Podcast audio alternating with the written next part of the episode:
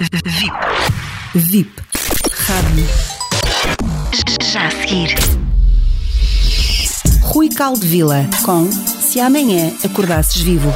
Se amanhã acordasses vivo, algum tempo a última rúbrica que fiz foi sobre o livro de hoje, portanto o livro branco.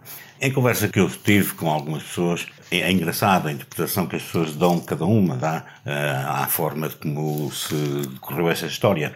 Eu, de qualquer jeito, uh, em conversa também há uns tempos, com um médico amigo, Dr. Décio, e com a Dra. Vilma, que são peritos em constelações sistémicas, ou mais conhecidas como constelações familiares, eles estavam a perceber e a entender que o verbo entender e o verbo perceber aqui em Portugal utiliza-se quase da mesma forma e que no Brasil há uma enorme diferença no, no, português falado no Brasil entre entender e perceber, porque são coisas uh, distintas.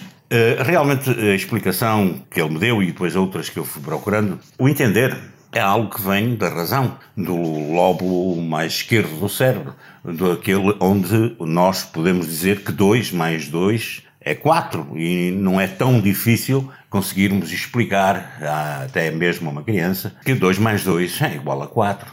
Esse vem o entender, a pessoa entende e às vezes, quando a gente pergunta, ou está a contar alguma história, ou a analisar algum momento da vida da pessoa junto com ela, eh, e perguntamos, entendeu?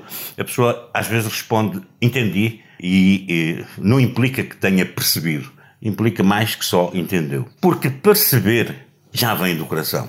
É persentir, é algo ligado a um sentimento. Nós precisamos de colocar nesse entendimento algo que passa a fazer uma ação, a agir, um sentimento, uma reação. Na verdade, existia, existe um, um filósofo espanhol que eu não me lembro o nome, que dizia, para explicar melhor isto, que dois desgostos mais dois desgostos não é igual a quatro desgostos. Pode ser a diferença entre a pessoa atirar-se ou não da janela.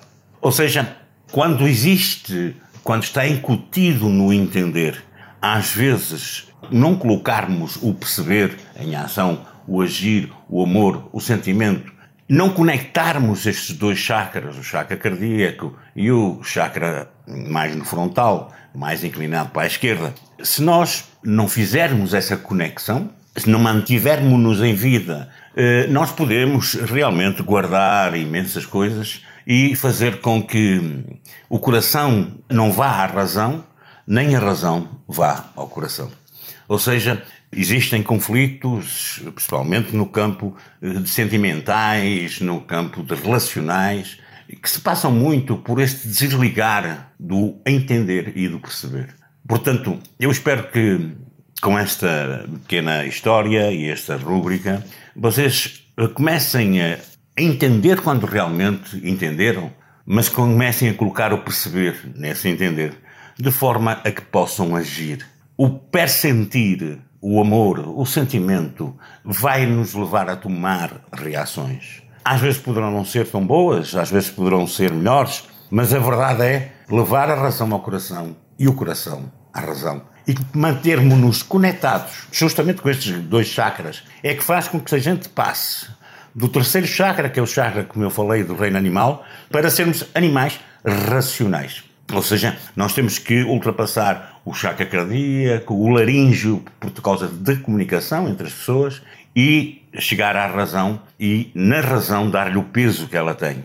Como eu costumo terminar, eh, queria terminar dizendo: não há médicos especiais, nem terapeutas especiais, mas há pacientes especiais. Espero que você, com este entender e este perceber, e com o entender e depois perceber, ou vice-versa. Porque muita gente às vezes entende, mas não percebe. E há muita gente que percebe, mas não entende.